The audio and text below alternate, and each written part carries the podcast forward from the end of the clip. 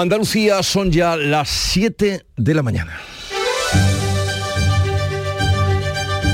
En Canal Sur Radio, La mañana de Andalucía con Jesús Vigorra.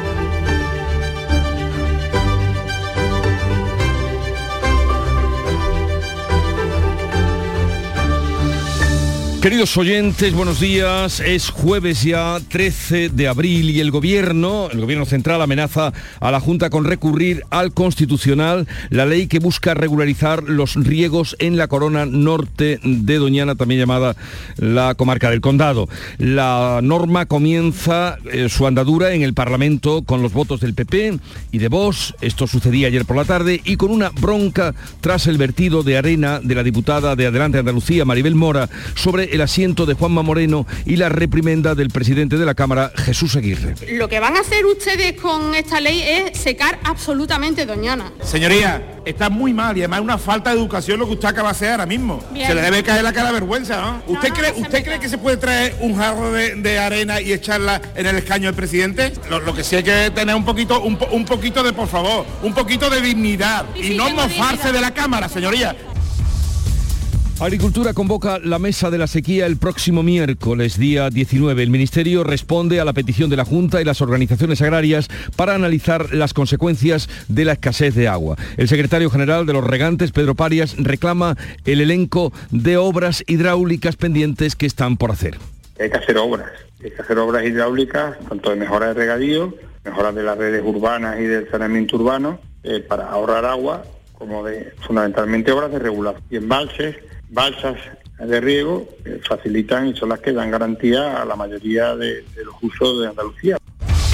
Seguimiento desigual en el día de ayer de la huelga de los médicos andaluces. Salud da datos inferiores al 5% en todas las provincias y el sindicato médico se agarra a Sevilla con cifras según su recuento del 50% para valorar la primera jornada de paros. La huelga se repetirá todos los miércoles hasta el próximo 24 de mayo. El presidente de la Junta, Juanma Moreno, denuncia una persecución hostil de Cataluña hacia Andalucía tras la sátira a la Virgen del Rocío en TV3 y el acoso a una enfermera andaluza que reclama la intervención por ello del gobierno de Pedro Sánchez. Ciudadanos trasladará a la Comisión Europea lo sucedido con la sanitaria gaditana. Por cierto que hoy hablaremos en el programa La Mañana de Andalucía con la abogada que representa a esta joven a la que fueron a inspeccionar con 50 preguntas en catalán y después eh, a abrir el expediente. La justicia da la razón a la familia de Paco de Lucía en los derechos de autor de 37 de sus obras en las que aparecía también como coautor José Torregrosa, que se había encargado de pasar a trasladar al lenguaje musical las notas del guitarrista algecireño. El Parlamento andaluz aprueba también, lo hizo ayer, la nueva ley del flamenco y después de eso hubo jaleos, palmas y alguna patadita. En cuanto al tiempo, cielos poco nubosos con intervalos de nubes bajas durante la mañana en las sierras orientales y a partir de la tarde en el litoral almeriense. Temperaturas en descenso notable en las máximas del extremo oriental y los vientos serán del oeste o noroeste.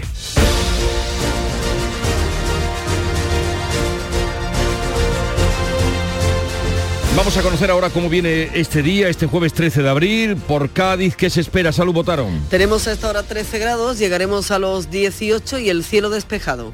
En campo de Gibraltar, Susana Torrejón. También cielos despejados y 14 grados. Hoy esperamos una máxima de 21. En Jerez, Pablo Cosano. Cielo limpio y bajada de temperaturas. 11 grados marca ahora el termómetro, 22 de máxima prevista. ¿Cómo viene el día por Huelva, Sonia Vela?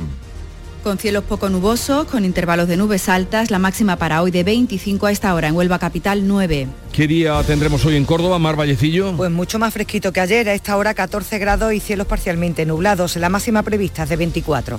En Sevilla, Pilar González. Tenemos el cielo con intervalos de nubes altas, una máxima prevista de 27 grados, ahora tenemos 13 en la capital. ¿Y cómo amanece Málaga, Damián Bernal? Con menos calor que ayer, cielos despejados, ahora 17 grados en la capital, la máxima será de 25. 25 en Málaga y por Jaén, ¿cómo viene el día, Alfonso Miranda? Pues escucha que ha refrescado un poquito el día, tenemos 12 grados de temperatura. 12 grados a esta hora y ¿qué se espera? ¿La máxima para hoy? Nada, 26, 27 ese caso. Primavera. Eh, Granada, Jesús Reina. Muy buenos días, 10 grados en estos momentos, nubes altas también en nuestro cielo, de 24 grados hoy no pasamos. ¿Y en Almería qué temperatura hace María Jesús Recio? Ahora mismo 21 grados, bajan las máximas, por ejemplo en Huercalovera 10 grados, tendrán de máxima 21 y nosotros un grado más, 22, el cielo con pocas nubes, lo que sí sopla bastante viento a esta hora.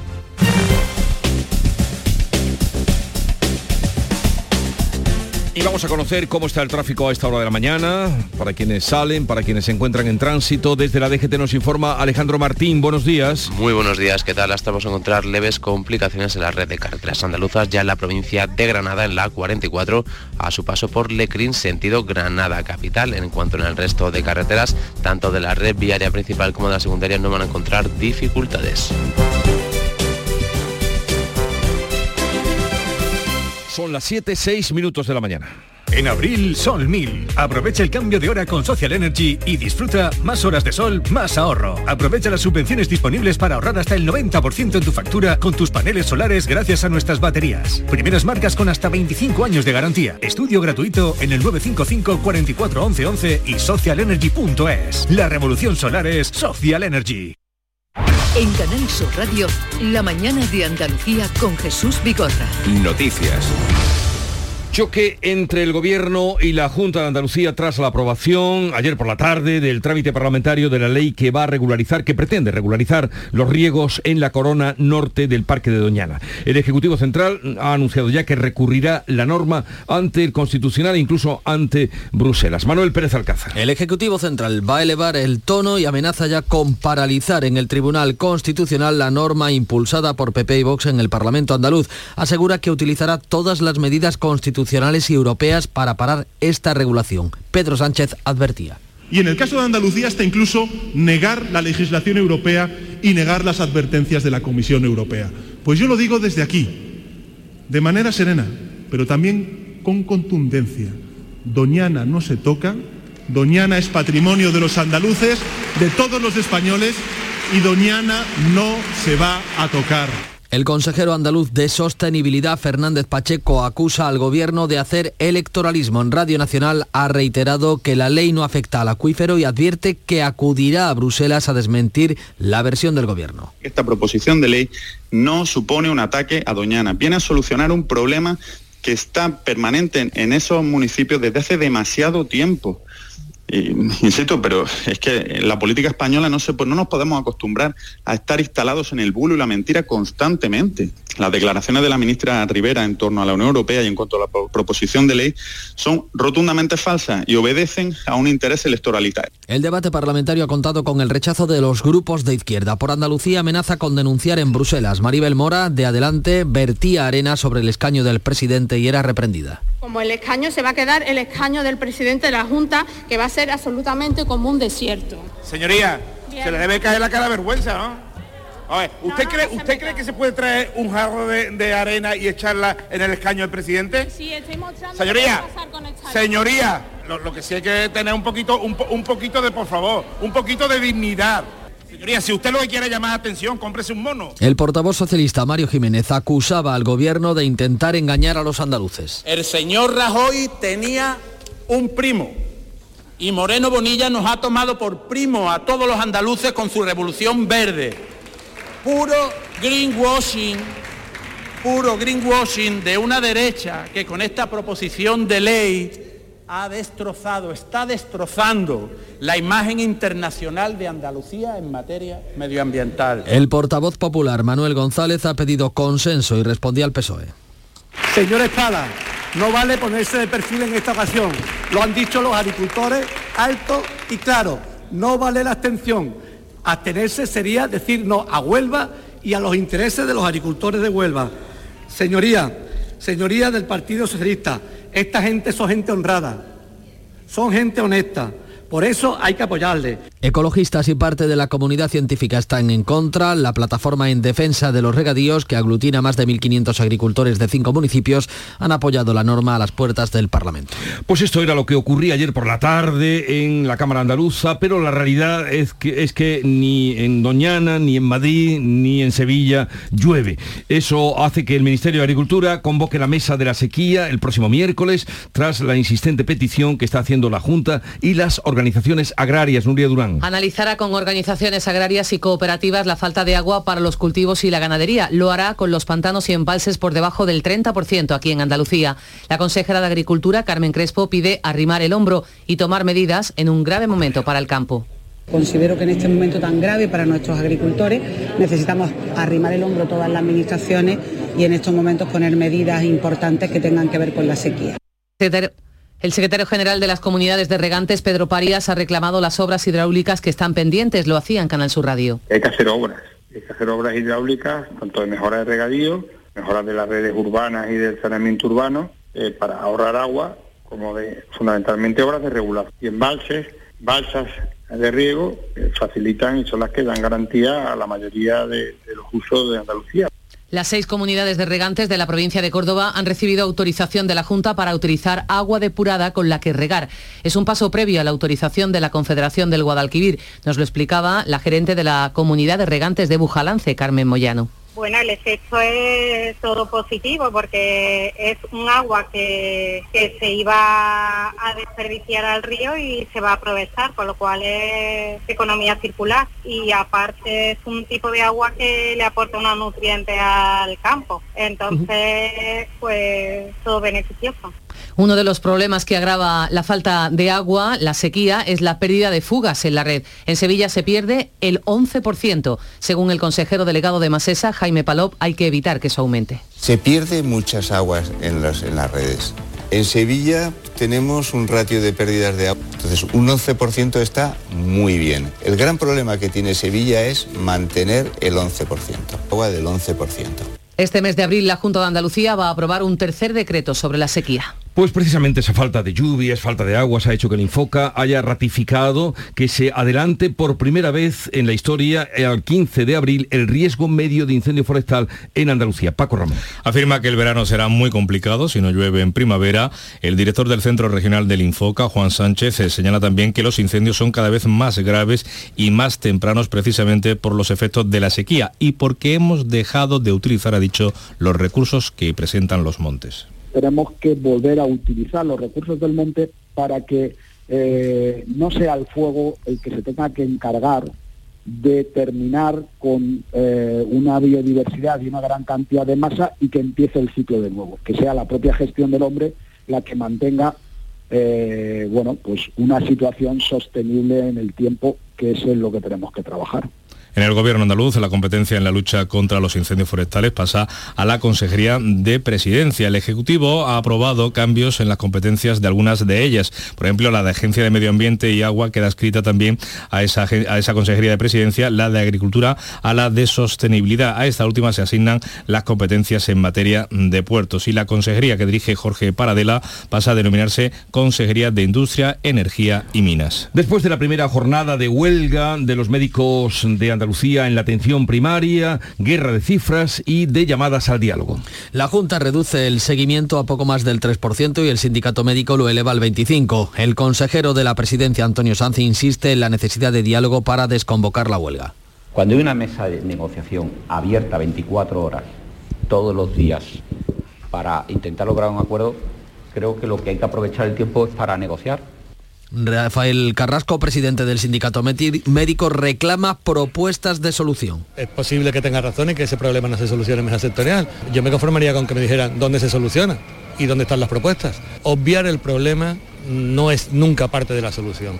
El Sindicato Médico de Sevilla ha anunciado que apoyará con 50 euros a sus afiliados que secunden la huelga. Las jornadas de huelga se van a repetir todos los miércoles hasta el 24 de mayo. El presidente de la Junta ha denunciado que siente una persecución hostil de Cataluña hacia Andalucía. Juanma Moreno se refiere a la sátira de la Virgen del Rocío en TV3 y también al acoso a la enfermera andaluza que denunció la exigencia del C1 de catalán para trabajar. No es solo una, una, mofa sobre la Virgen del Rocío, es casi una persecución, a veces yo diría hostil, incluso agresiva. Por ejemplo, una enfermera andaluza por expresarse libremente y criticar la obligatoriedad de hablar catalán sin ofender a nadie. Lamento decir que se echa de menos al gobierno de España. En Cataluña, PP, Vox y Ciudadanos han solicitado la comparecencia del consejero autonómico de salud en el Parlamento. Además, la formación naranja va a trasladar lo sucedido a la Comisión Europea. El Partido Popular de Andalucía anuncia acciones ante el Consejo Audiovisual por la mofa de TV3. La Asociación Impulso Ciudadano va a presentar una queja al defensor del pueblo. Pues a partir de las 9 de la mañana vamos a hablar con Gloria Lago, que es presidenta de la Asociación Hablemos Español, asociación en la que hay inscritas más de 50.000 personas de Andalucía. No sabemos si de las que viven allí o de allí y aquí. Bueno, el gobierno advierte al presidente catalán que la nueva propuesta de referéndum que quiere pactar con el Estado devuelve a Cataluña al pasado. Lo ha dicho el, el ministro de la Presidencia, Félix Bolaños, que cree que Per Aragonés devuelve Cataluña al peor momento. La tacha esa iniciativa de la Generalitat de poco útil y realista y la enmarca en una estrategia exclusivamente electoral. Este tipo de propuestas que vuelven al pasado, al peor pasado de, la Cataluña reciente, al pasado del conflicto, de la división, del fraccionamiento, de tensionar la sociedad, desde luego no son el futuro de Cataluña. Y mm, el Tribunal Constitucional debate la próxima semana sobre el recurso de la Junta contra el impuesto de solidaridad a las grandes fortunas. Ha convocado pleno para la semana que viene. Incluye en el orden del día el debate sobre las impugnaciones eh, que Andalucía ha presentado contra la ley que establece el impuesto a las grandes fortunas aprobada en diciembre por el Gobierno Central y que deja sin efecto la bonificación del impuesto de patrimonio que aprobó la Junta. El Ejecutivo andaluz considera que invade sus competencias. Galicia y Madrid también impugnaron la norma. Ahora deben decidir los magistrados. La Junta de Accionistas de Ferrovial aprueba hoy el traslado de su sede social a Países Bajos. La constructora va a contar con el voto a favor de uno de sus principales accionistas, el Fondo Solidario Noruego, que hasta hace unos días se había mostrado contrario. Justifica su traslado como paso previo a cotizar en Estados Unidos. El CEO de Ferrovial, Francisco Polo, vuelve a rechazar que la doble cotización sea posible desde España. La doble cotización hoy, a fecha de hoy, aquí y ahora, esto no se puede hacer y eh, no se sabe cuándo se va a poder hacer. El Gobierno lo desmiente e insiste en que se trata de una decisión injustificada. La ministra de Hacienda, María Jesús Montero, amenaza con el informe contrario de la agencia tributaria. Cuando no hay motivos de razones económicas, hay determinados elementos fiscales que no se puede aplicar la empresa. Eso es lo que dice la literalidad de la ley, sin que eso implique en ningún caso que se tenga que trasladar a este en concreto, porque, insisto, será en el momento oportuno cuando la agencia tributaria verá si efectivamente las razones que alega la empresa son o no las que corresponden con la legislación vigente. Desde la patronal, el presidente de la COE, Antonio Garamendi, critica las presiones del Ejecutivo a la decisión de Ferrovial. Una empresa privada tiene absolutamente el derecho a tomar a través de su Junta General las decisiones que tenga oportunas y sinceramente las presiones no creo que son la forma más adecuada. Posiblemente lo que habría que hacer es eh, trabajarlo de otra manera. El FMI, Fondo Monetario Internacional, aumenta al 4,5% el déficit público de España y sitúa el desequilibrio de las cuentas públicas como uno de los principales problemas de nuestra economía. El organismo internacional incrementa en una décima hasta el 4,5% el desajuste presupuestario de este año y remarca que España presentará un desequilibrio de sus cuentas públicas entre el 3,5 y el 4 durante los próximos años. A pesar del déficit, la deuda pública va a reducirse este año hasta el 10 110% del PIB, del Producto Interior Bruto. El organismo Internacional recomienda a España y a otros países un endurecimiento de la política fiscal para evitar que los precios sigan subiendo y por tanto se produzcan nuevas subidas de tipos de interés. Por su parte, el vicepresidente del Banco Europeo, el español Luis de Guindos, ha destacado en positivo el saneamiento de los balances de las entidades financieras españolas y la competitividad de nuestra economía. No ha habido movimientos de depósito, no ha habido situaciones de preocupación en absoluto ante, bueno, pues eh, la intervención de un banco grande europeo y eh, eh, y los episodios que hemos tenido en Estados Unidos. Eso es un aspecto muy positivo a futuro. Y el segundo es la extrema competitividad en estos momentos de la economía española, que se ve en la balanza de pagos. Juicio de los Castañas, la abogada del presunto líder, Antonio Tejón, ha pedido la nulidad de la causa y la puesta en libertad de su cliente que lleva más de cuatro años en prisión preventiva. La defensa pide la nulidad de prácticamente toda la causa que se ha nutrido en gran parte de las informaciones detectadas a través de un dispositivo de geolocalización que se colocó en el vehículo de su acusado. También ha exigido su puesta en libertad ya que cuando se entregó voluntariamente se superaron las 72 horas de detención permitidas y además se encuentra en una presunta situación de ilegalidad ya que se según ha argumentado su abogada, no se han sumado las dos prórrogas que ha acumulado en situación de prisión provisional, por lo que lleva más de cuatro años en esta situación. Por último, también ha cuestionado la imparcialidad del tribunal, ya que ha sido partícipe de la instrucción. Al margen de todo, ya hay 69 encausados que se han acogido a un acuerdo de conformidad de condena, también otros cinco han sido absueltos y otros tantos están en busca y captura. La próxima sesión será el 24 de abril. Aprobada la nueva ley de andaluza del flamenco sin ningún voto en contra, prevé un plan estratégico y un régimen jurídico para la defensa y la divulgación de este arte. Crea un régimen jurídico y permitirá que se estudie en las escuelas y en el ámbito universitario. La norma andaluza crea un régimen normativo específico para las peñas flamencas.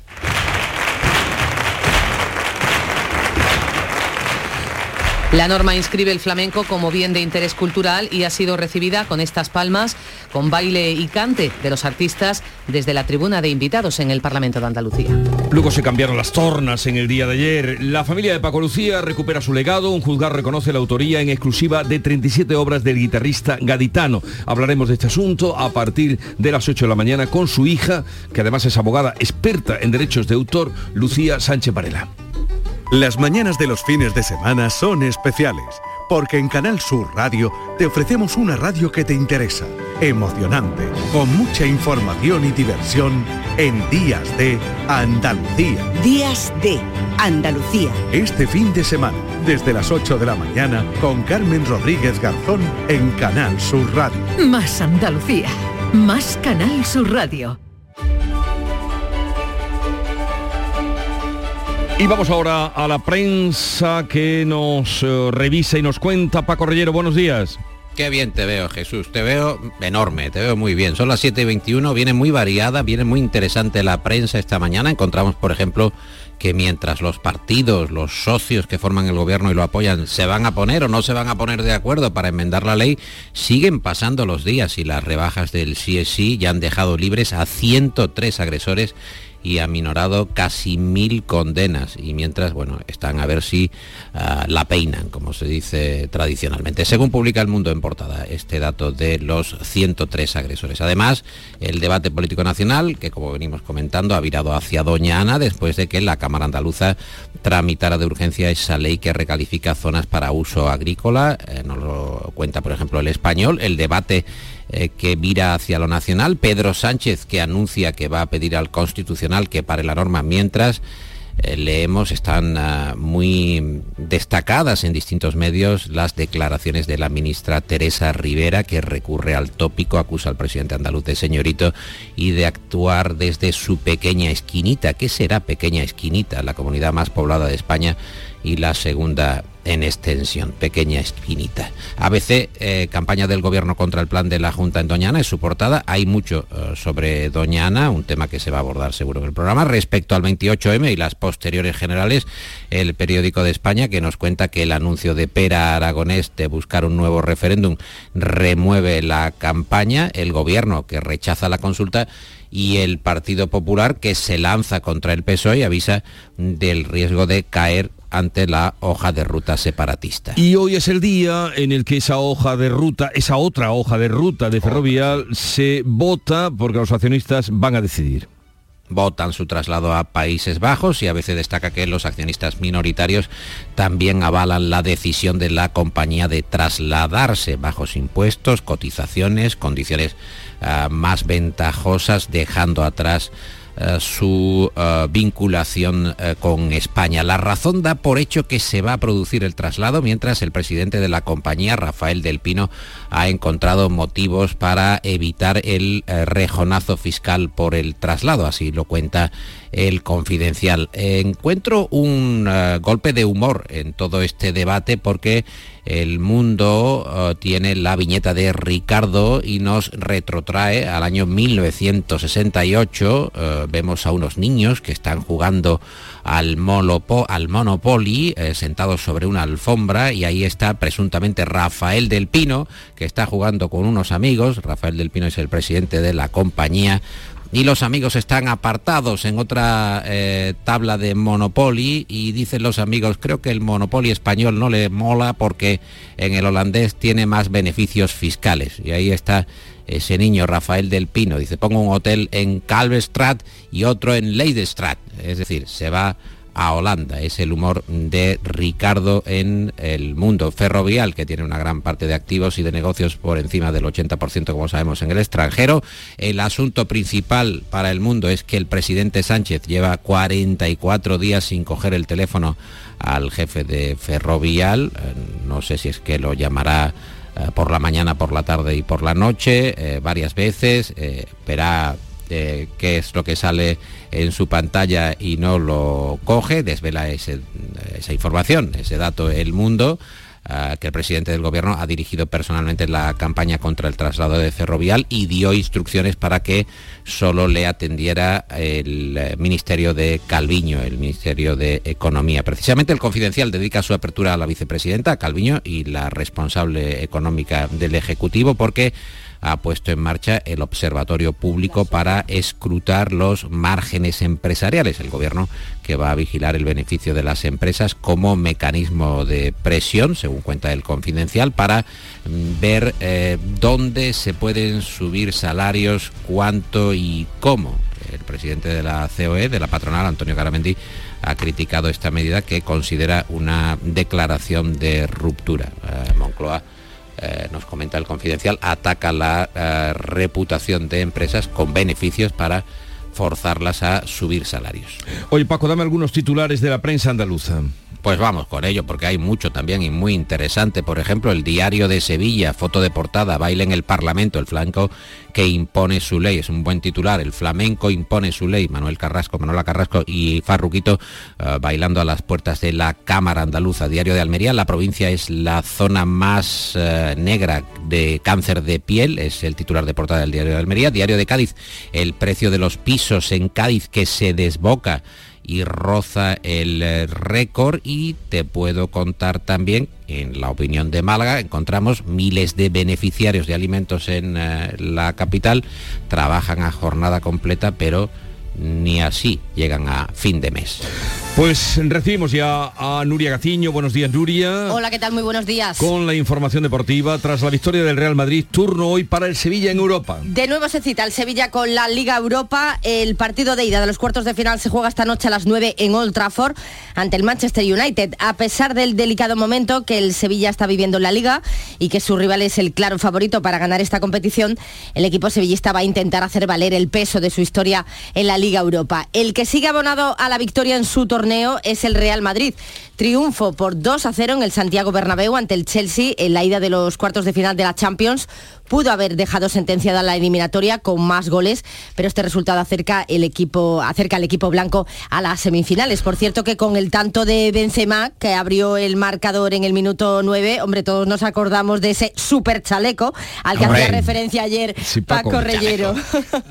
en el otro partido, en el duelo italiano, triunfo del Milán ante el Nápoles por la mínima. El Unicaja de Málaga se mete en la final de la Liga de Campeones. El equipo malagueño no dio opciones a Lucas Murcia en el segundo encuentro de los cuartos de final, victoria contundente por 74 a 96 y se mete de este modo en la final a 4 de la Champions de baloncesto que tanto desea organizar Málaga en competencia con Jerusalén. Y victoria también, aunque esta costó bastante más, la de la selección femenina de balonmano que en Antequera se impuso a Austria 26 a 24. La jugadora del Málaga Costa del Sol, Silvia Arderius, fue la líder del combinado nacional con cuatro goles que ayudaron a remontar ante las austriacas. Las guerreras estarán, por tanto, en el Campeonato del Mundo que se celebrará en Dinamarca, Noruega y Suecia el próximo 30 de noviembre. Y el comité de competición no ha tenido piedad ni con el Betis ni con el Sevilla. No ha tenido en cuenta las alegaciones presentadas por ambos equipos, así que al sevillista Cuña le han caído dos partidos de suspensión por su expulsión ante el Celta y al bético Sergio Canales no le han quitado la roja que vio frente al Cádiz. Además, dos son los encuentros que tiene que cumplir su compañero de equipo, Aitor Ruibal. ¿Y con qué cerramos, Paco, que nos tienes aquí expectantes al cierre de la revista de prensa? Sí, yo sé que no duermes, vives para este momento. Yo sé que desde que te levantas estás pensando, a ver, ¿cómo vamos a cerrar? Eh, ¿Estás celebrando, por cierto, el Día Mundial del Beso o no? ¿Estás besando mucho? Eh, donde me dejan, lo que se puede. habitualmente o lo que se puede? Lo que se puede. Bueno, eh, no, encuentro en la vanguardia, hoy es el Día Mundial del, del Beso, sí lo está celebrando parte del equipo, Víctor Manuel de la Portilla, nuestro director técnico, que está muy contento con este día, también Carlos Menor.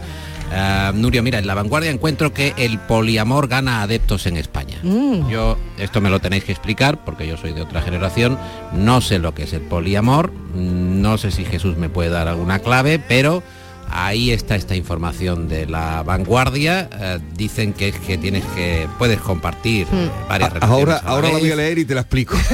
Tú explícamela porque Ahora yo no la cuando lo lea, bien.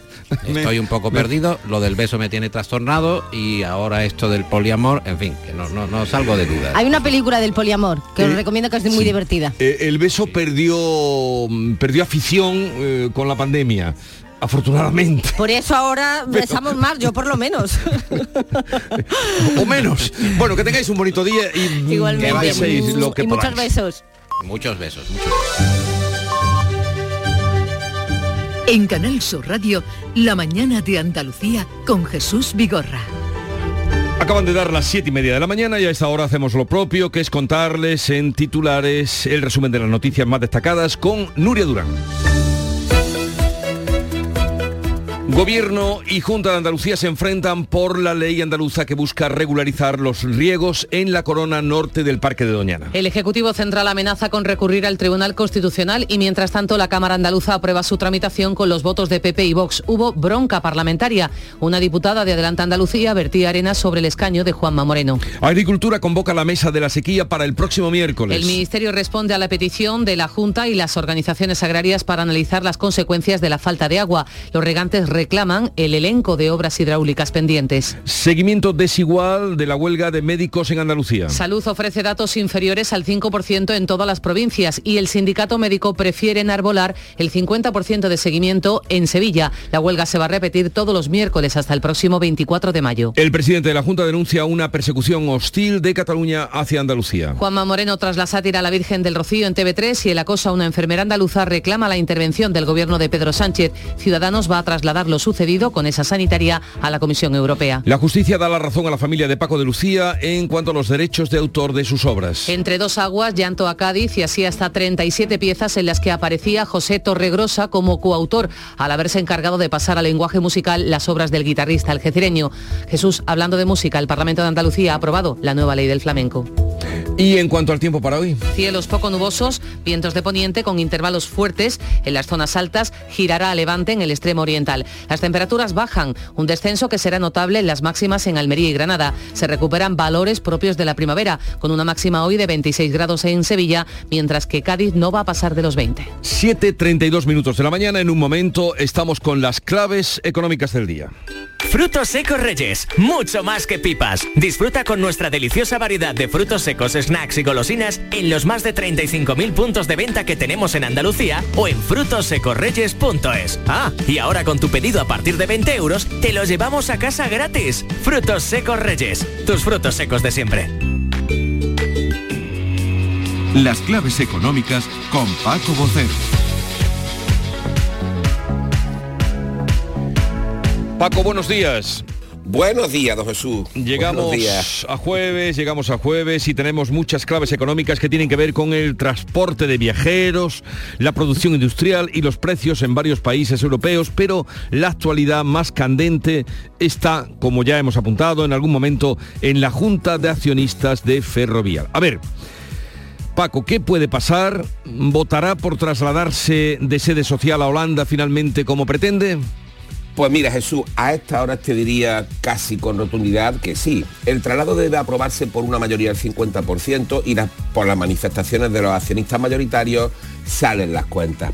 Técnicamente lo que se va a votar en uno del día que consta de 18 puntos será la absorción de Ferrovial SA por Ferrovial International, la sociedad con la que podrá operar de forma directa en Wall Street desde Holanda, que es el obstáculo fundamental que ha encontrado la empresa para desarrollar su plan estratégico de futuro y que se ha convertido en el caballo de batalla del gobierno para tratar los últimos días para paralizar la operación. Bueno, veo que te estás refiriendo a la carta del secretario de Estado de Economía, la carta que le envió el pasado lunes y a las declaraciones del vicepresidente, a la vicepresidenta del gobierno.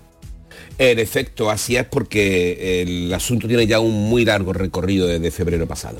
Vamos a ver, Ferrovial, que por cierto tiene casi el 90% de su negocio fuera de España, traslada su sede a Holanda, según la empresa, porque de su bolsa puede cotizar directamente en la estadounidense. ¿Y por qué quiere cotizar allí? Porque la empresa, que ya no es solamente una empresa española, sino que es una de las grandes empresas de infraestructura europea y está entre las principales del mundo, tiene un enorme mercado de expansión en Estados Unidos marcado en su plan de futuro. Y para ello necesita el músculo financiero que le dará a cotizar en la bolsa neoyorquina, que es la más importante del planeta. Pero tú nos vas a explicar, y para que los oyentes se enteren, por qué no puede hacerlo desde Madrid. Primera pregunta. ¿Y no hay otras empresas españolas que están cotizando en Nueva York? Esas son buenas preguntas. Mira, eh, no puede hacerlo desde Madrid porque no hay acuerdo entre las sociedades que dirigen y gestionan las bolsas de Nueva York y la de Madrid. Y si entre la de Nueva York y Ámsterdam acuerdos que son complejos y llevan mucho tiempo de realizarse. Y sí, la segunda pregunta, hay otras empresas españolas que cotizan en Nueva York, como el Banco Santander, Telefónica, BBVA o Grifols, pero lo hacen a través de unos certificados negociables que se llaman ADR, como se conocen habitualmente en el mundo financiero. No lo hacen de forma directa, por lo que técnicamente no sirven a los propósitos de Ferrovial. De hecho, fíjate, eh, las cotizaciones de estos ADR apenas mueven 50 millones de euros al día dentro de un mercado que mueve billones eh, de euros, ¿no? Con lo cual es algo muy marginal. Entonces, ¿por qué el gobierno dice que no existen impedimentos para que pueda cotizar directamente? Pues mira, de, una forma objetiva no hay impedimentos porque no hay proceso, es decir, porque no hay acuerdo, como te acabo de comentar, entre las sociedades de uno y otro sitio para que se pueda cotizar una empresa española directamente allí. ¿Que pueda haberlo en un futuro? Pues posiblemente, pero no a corto plazo ni mucho menos. Como te decía, es un proceso largo y complejo, de ahí que haya muy pocas plazas europeas en realidad prácticamente casi todo lo tienen desde Holanda y allí van muchas de las empresas europeas para ello. Y lo que importa, y le importa al gobierno, con esta movida, con este cambio, ¿van a dejar de pagar muchos impuestos en España ferrovial? Mira, en realidad poco, porque como te decía, casi el 90% de la facturación de ferrovial está fuera de España y las empresas pagan sus impuestos allí donde trabajan. En Holanda la tributación de sociedades además está al 25,8%, por encima de los primeros 200.000 euros, prácticamente como aquí que está al 25%.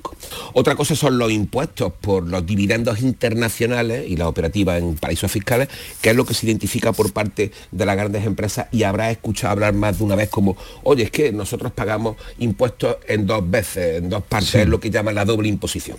Eso, esos impuestos le costaron a Ferrovial, o sea, ingresó 39 millones a Hacienda 2021. Hombre, evidentemente seguirá pagando sus impuestos aquí por las obras que se adjudique, lógicamente. ¿no? Entonces, ¿cómo calificas tú lo que está sucediendo?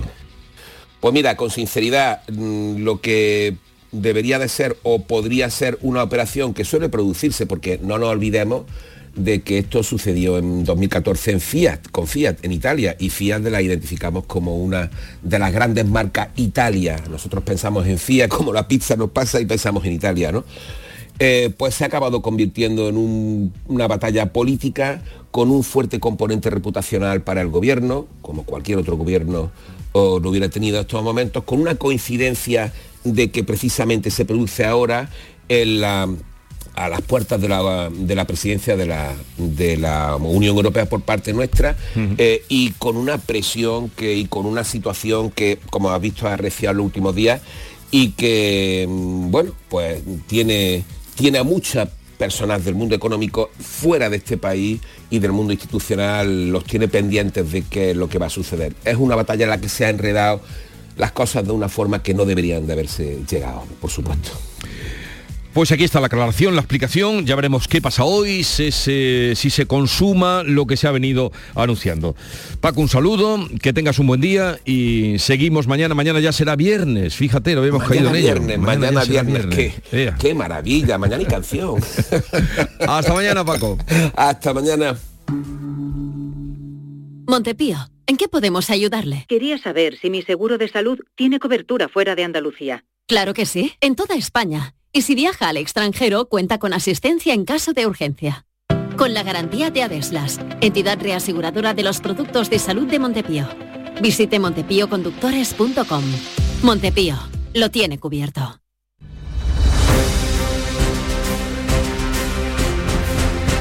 Vamos ahora con otras noticias de Andalucía. A partir de hoy ya se puede viajar en tren de Almería a Granada sin transbordo en autobús. María Jesús Recio.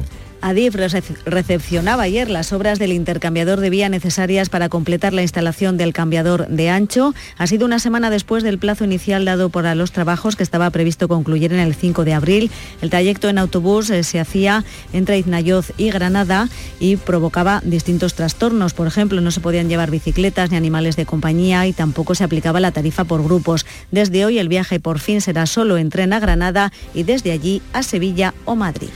Los trabajadores de Navantia se sientan hoy de nuevo a negociar con la empresa el convenio colectivo. Así lo han confirmado fuentes sindicales. ¿Y qué puede pasar, Salud Botaro? Sobre la mesa la actualización del convenio y las posibilidades de Navantia Synergies y de Navantia System para el futuro de la Bahía Gaditana. Los sindicatos denuncian que todavía no les ha llegado documentación alguna para afrontar la negociación. Necesitan la masa salarial para poder afrontarla y dicen que la empresa no se la facilita. Jesús Peralta, presidente del comité del astillero de San Fernando. Si no tenemos esa masa salarial, difícilmente podemos negociar nada. Eso nos lo, está, nos están ocultando a pesar de que hay una sentencia de la Audiencia, de la audiencia Nacional que los obliga eh, a, a, darnos esa masa salarial desde el año 18 al 22 y no nos han dado. Y si no hay avances, no descartan retomar las movilizaciones. Abogados, centros escolares y clubes deportivos están implicados en la red que estafaba a familias extranjeras a las que, como saben, les prometían convertir a sus hijos en unas estrellas del fútbol profesional. Jesús Reino, Granada. Los letrados solicitaban visados con errores deliberados para evitar que la estancia de los jóvenes se prolongara más de tres meses. Los centros facilitaban documentos acreditativos de matrícula que en realidad no existían. Esto lo dice el inspector jefe de la policía, Juan López. Una vez que el club disponía de factura de una prematrícula que costaba 60 euros, las alteraba y añadía dos cifras por la izquierda, 2.000, 3.000, y esto se lo facturaban a la familia como un cargo más. Los abogados estaban procedimientos de regularización en la modalidad de estudio pero esos expedientes finalmente ninguno salía, se, resolvía favorablemente, porque eh, cometían errores de bulto para que el expediente fuera denegado. Se investiga al Club Cubilla y también al base La Gavia. Este último había comprado una vivienda unifamiliar en la que alojaba en literas a un total de 40 chicos. En Arcos, la Guardia Civil ha desalojado a los vecinos que pretendían impedir el inicio de las obras de reforma de la Plaza del Cabildo y el balcón de la Peña. Jerez Pablo Cosano. Recordemos que es un proyecto de remodelación integral financiado con fondos europeos de 1.200.000 euros que incluye la reforma de esta plaza, el antiguo ayuntamiento, el parador y el balcón, el conocido balcón del coño. Los vecinos dicen que viven allí y que no quieren que se altere este enclave. Reclaman además más alternativas de aparcamiento. Loli Corchado es una de las manifestantes. Llevamos dos días los vecinos desde 7 y media de la mañana haciendo guardia para que esto no suceda, pero como ya era mandarnos a los, a los antidisturbios, pues los vecinos del casco antiguo, la mayoría son personas mayores, se han asustado y, y se vamos a seguir estando todos los días a pie del cañón, pero hemos, hemos dejado paso a, a lo que es el camión de la, de la empresa que va a ejecutar Ciudad Amable.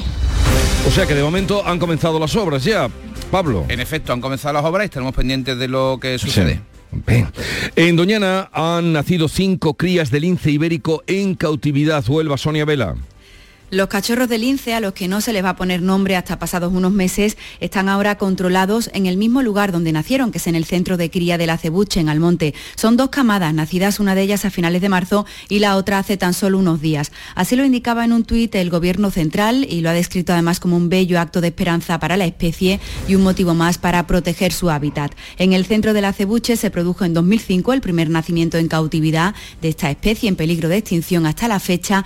126 de los cachorros del lince ibérico nacidos en sus instalaciones han salido adelante. La cooperativa Nuestra Señora de los Remedios de Jimena y su marca Oro de Cánaba ha ganado el premio especial al mejor aceite de oliva virgen extra de la campaña. Jaén, Alfonso Miranda. Fíjate Jesús que Jimena apenas si tiene 1.300 habitantes y esta cooperativa cuenta ya con 800 socios. Desde hace una década su nuevo consejo rector decidió apostar por la calidad y desde entonces no han parado de ganar premio. José Manuel Varela es su presidente. Y eso es lo que hay. Yo muchas veces de broma les digo aquí, digo, apostamos por la calidad o conforme están las cosas o nos tenemos que ir a Mallorca allá a cambiarle sábana a los hoteles, vosotros diréis. Y algunos me miran como diciendo, pero este se le ha ido la cabeza o qué. Además del premio especial del Ministerio, han tenido el premio al mejor aceite frutado dulce y finalistas han quedado aceites de Mogón, Loja, Carcabuey y Estepa. Pues enhorabuena a los premiados y mm, también a ánimo a competir por la calidad, como decía ese señor. Bueno, la reina Leticia preside hoy jueves en Córdoba el acto central del Tour del Talento que organiza la Fundación Princesa de Gerona, un evento que celebra el poder transformador de las letras y de las artes. Mar Vallecillo. Así es, durante la jornada de ayer ya se llevó a cabo una de las actividades, un concierto lírico en la Plaza de las Tendillas. Durante la mañana de hoy tendrá lugar el acto central del Tour con conferencias y la proclamación del Premio de las Letras de 2023 de la Fundación. La reina también realizará una visita a algunos de los proyectos más destacados, como la presentación de las tres iniciativas de EduLab de innovación educativa, del programa Generación Docentes que ya están impactando de forma positiva en la sociedad, según la organización. Y vamos a destacar, ya que estamos hablando de talento, el de Elvira Roca, la escritora y ensayista malagueña que ha ganado el premio Primavera de Novela. Llegamos así a las 7.45 minutos de la mañana, 8 menos cuarto, tiempo ahora para la información local. Atentos.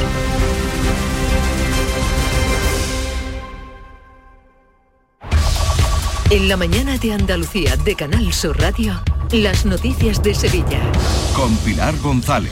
Buenos días. Comienza ya la instalación de los toldos para hacer frente al calor en las calles del centro de Sevilla y el ayuntamiento pedirá un informe sobre la viabilidad de la S35, un proyecto de ronda intermedia que permitiría desbloquear los suelos del Liguerón Norte, cerca del aeropuerto. Y hoy el Sevilla, el único equipo español en la Liga Europa, juega en Manchester. Enseguida los detalles, antes el tiempo. Hoy tenemos el cielo con intervalos de nubes alta, viento del oeste o noroeste tendiendo a disminuir durante el día. Siguen bajando las temperaturas máximas. Está previsto alcanzar 24 grados en Morón, 25 en Lebrija, 26 en Écija, 27 en Sevilla. A esta hora 13 grados en la capital. Y en cuanto al tráfico, 5 kilómetros en la entrada a Sevilla de retenciones por la autovía de Huelva, uno por el patrocinio, uno por la autovía de Mairena, también uno en el nudo de la gota de leche hacia Ronda Urbana y en el centenario sentido Cádiz. En el interior de la ciudad el tráfico es intenso en las vías de acceso.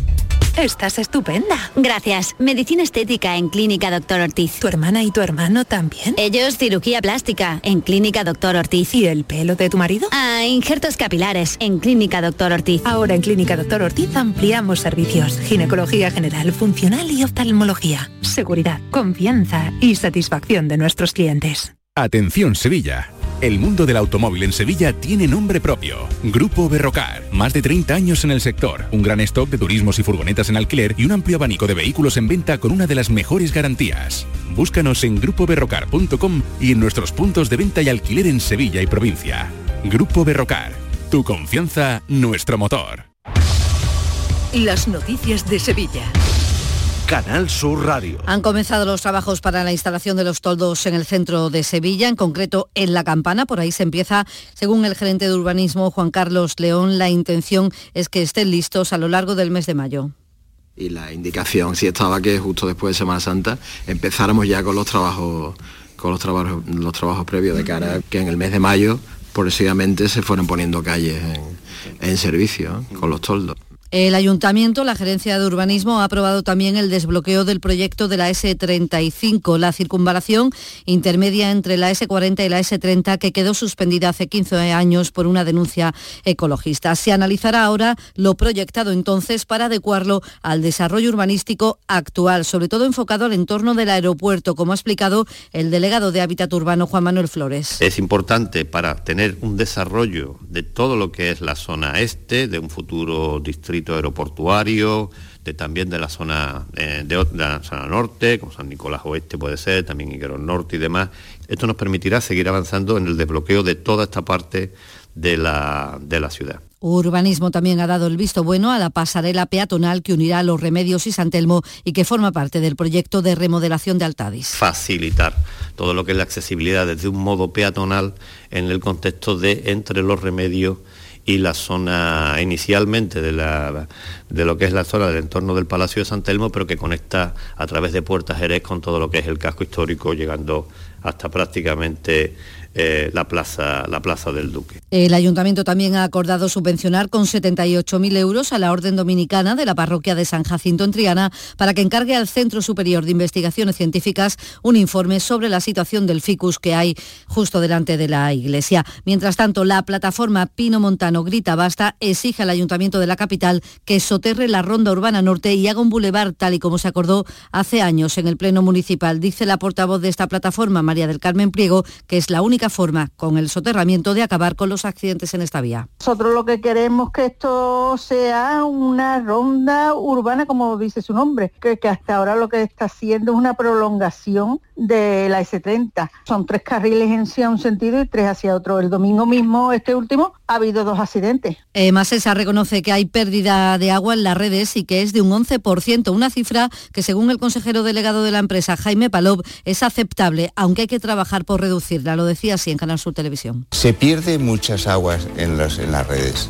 En Sevilla tenemos un ratio de pérdidas de agua. Entonces, un 11% está muy bien. El gran problema que tiene Sevilla es mantener el 11%, agua del 11%.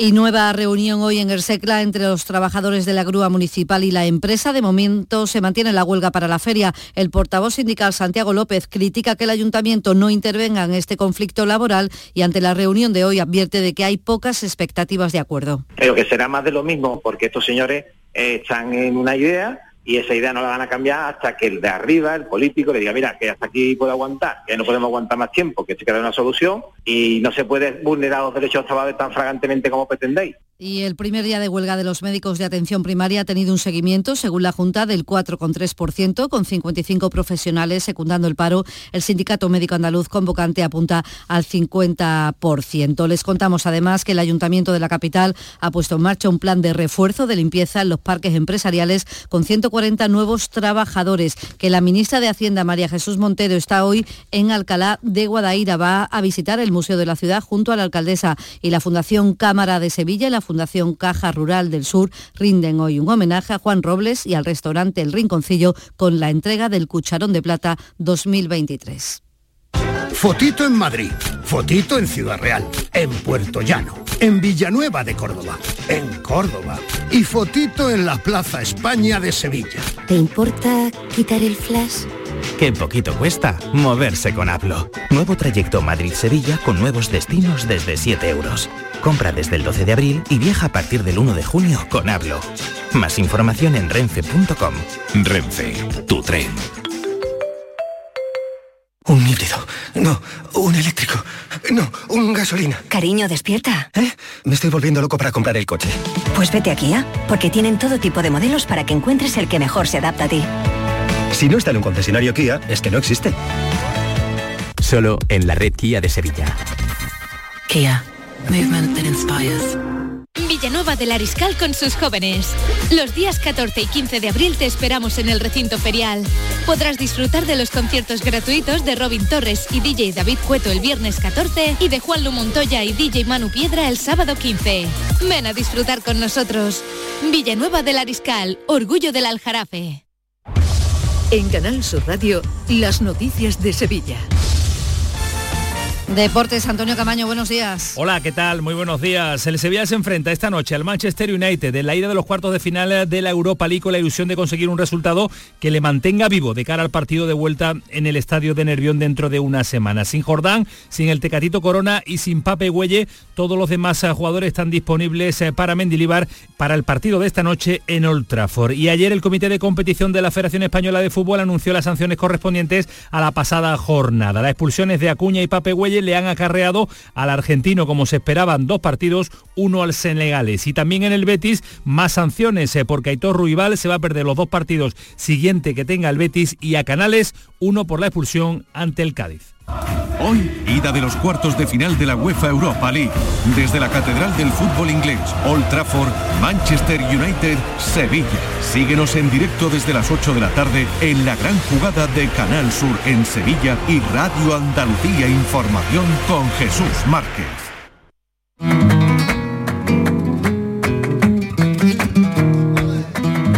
Desde hoy hasta el próximo sábado, los baños árabes de Palomares del Río acogen la primera edición del Festival Flamenco Guirijondo. Actúan guiris, cantaores, bailadores y guitarristas extranjeros, chinos, armenios, canadienses, holandeses o venezolanos. El único español que va a actuar es el guitarrista Rafael Riqueni, al que escuchan y que hoy precisamente abre con su actuación el ciclo Jueves Flamenco. Hoy actúa el guitarrista Rafael Riqueni con herencia. También en Cultura les contamos que el Teatro Lope de Vega ha tenido que cancelar todos los espectáculos previstos para esta semana por una avería en el telón. La obra prevista para hoy se aplaza al 6 de junio y las de este fin de semana se cancelan definitivamente. Además, hoy comienza el Festival Sevilla Swim, que hasta el domingo ofrecerá la programación más amplia de su historia, con bandas nacionales e internacionales. Dice su responsable Samuel Rigal que está abierto a todos el festival de swing más antiguo de Andalucía. No hemos parado ni en la pandemia eh, y esperemos que este año estar ya a tope con todas las entradas, los bailarines, la gente que quiera, aunque no baile, quiera disfrutar de un concierto maravilloso, también tiene su espacio. En fin, abrimos el festival para no solo los amantes, los musicólogos o los amantes del swing, sino para, para todo el mundo. Somos de aquellos que gritan y Pablo Alborán actuará en Sevilla el próximo 16 de septiembre en la Plaza de Toros. Hoy a las 9 estará también en Canal Fiesta Radio y a las 11 en Canal Sur Radio. Vamos con uñas y dientes, no somos mejor ni peor que Escuchas La mañana de Andalucía con Jesús Vigorra, Canal Sur Radio. Aquadeus, el agua mineral natural de Sierra Nevada, patrocinador de la Federación Andaluza de Triatlón, les ofrece la información deportiva. 8 menos 5 de la mañana, Nuria Gaciño, buenos días. Hola, ¿qué tal? Muy buenos días. El Madrid dio ayer un paso adelante en la Champions y el Sevilla se cita hoy con su competición fetiche. Sí, con su torneo favorito. Esta noche a las 9 cita en Old Trafford frente al Manchester United, que además es favorito en casi todas las quinielas para ganar la Liga Europa. De hecho, dejó en el camino a equipos como el Barcelona y también al Betis. Enviado especial a Manchester, Manolo Martín, aunque el Sevilla está en horas bajas en la Liga Española, intentará hacer valer el peso de su historia en esta competición. Por lo tanto, algo de respeto se le tiene a pesar de no estar bien, ¿no? Muy buenos días, Manolo. Buenos días, Nuria. Sí saben que son favoritos, pero respetan evidentemente también a un Sevilla que quiere empezar con buen pie esta eliminatoria de cuartos de final de la UEFA Europa League en Old Trafford. Un estadio, por cierto, de gratos recuerdos, ya que aquí hace cinco años el Sevilla ganó 1-2 y poniendo al conjunto andaluz en los cuartos de final de la Champions League. Ahora, evidentemente, las cosas han cambiado. Mendilibar busca su primera victoria europea, quiere que su equipo se olvide del favoritismo con el que inicialmente parte el Manchester y para ello pondrá en liza seguramente a Bono en portería, Navas Gudel el Badé y Acuña en defensa, Fernando Rakitic Oliver Torres en el medio campo con Ocampos, Suso City puede que sea el 11 que salte de inicio esta noche a la hierba de Old Trafford. Enfrente, el Manchester no va a poder contar con Marcus Rafford, sí con Anthony Marcial, más de 500 sevillistas van a animar hoy al Sevilla en las gradas del Teatro de los Sueños de Manchester. Y nos lo contará Manolo Martín. Va a ser muy difícil el encuentro de esta noche, pero el presidente José Castro mantiene la esperanza. Sin duda que veo más opciones ahora porque veo el equipo más compacto y veo el equipo mejor, pero sobre todo también porque estamos recuperando jugadores. Lo de esta liga con tantas lesiones y además en las mismas posiciones, en los centrales, en los laterales y demás, yo creo que eso nos ha afectado mucho y yo creo que ahora goza de más elementos nuestro nuevo entrenador y por lo tanto eso va a ser importante evidentemente para esta eliminatoria también. Las competiciones europeas siempre son especiales, pero si encima te estrenas, como es el caso de Mendilibar, la ilusión debe ser tremenda, aunque parece que no le hizo mucha gracia que nuestro compañero Manolo Martín hiciera referencia a ello. Así respondía. La verdad es que tal y como lo has dicho, parece que me ha tocado en la tómbola el, estar aquí en este partido. Creo que si estoy es porque también he hecho algo que, ha gustado a, la gente que me ha contratado y, pues es verdad que después de 15, 16 años entrando en Primera División es la primera vez que voy a estar en una competición europea, pero, pero bueno, algo habré hecho para, para poder estar aquí. Pues el Sevilla esta noche en su torneo preferido, como anoche el Real Madrid estuvo en su competición fetiche y no falló. Triunfo por 2 a 0 en el Santiago Bernabéu ante el Chelsea en la ida de los cuartos de final de la Champions pudo haber dejado sentenciada la eliminatoria con más goles porque encima el equipo británico jugó con uno menos desde el minuto 59. Pese a ello, Ancelotti se ha mostrado satisfecho porque el resultado es bueno, pero no quiere confianzas para el partido de vuelta. Sí, se puede pensar que con 10 se podía empujar un poco más, pero la verdad es que pusimos mucha energía para recuperar el balón, para presionar arriba y lo hemos hecho muy bien, entonces creo que al final faltaba un poco de energía y de lucidez para buscar la solución mejor. Pensar que hay que a otros 90 minutos. A repetir este partido también en Stamford Bridge. En el otro partido, en el duelo italiano, triunfo del Milán ante el Nápoles por la mínima. Y hablando de la Liga de Campeones, en la final de baloncesto tenemos ya al Unicaja de Málaga. El equipo malagueño pues no dio opciones ayer a Luca Murcia en el segundo encuentro de los cuartos de final. Victoria contundente por 74 a 96 y se mete de este modo en la final a 4 de la Champions de baloncesto que quiere organizar Málaga. Y victoria también, aunque esta costó bastante más, la de la selección femenina de balonmano que en Antequera se impuso a Austria 26 a 24. La jugadora del Málaga Costa del Sol, Silvia Arderius, fue la auténtica líder y ayudó a remontar el encuentro. Las guerreras, por tanto, van a poder estar en el Mundial el próximo 30 de noviembre y, por cierto, que hoy el Real Jaén será recibido por el Rey a las 12 del mediodía con motivo del centenario. Aquadeus, ahora más cerca de ti, procedente del manantial Sierra Nevada. Un agua excepcional en sabor, de mineralización débil que nace en tu región. Aquadeus Sierra Nevada es ideal para hidratar a toda la familia y no olvides tirar tu botella al contenedor amarillo. Aquadeus, fuente de vida, ahora también en Andalucía. Canal Sur Radio, la radio de Andalucía.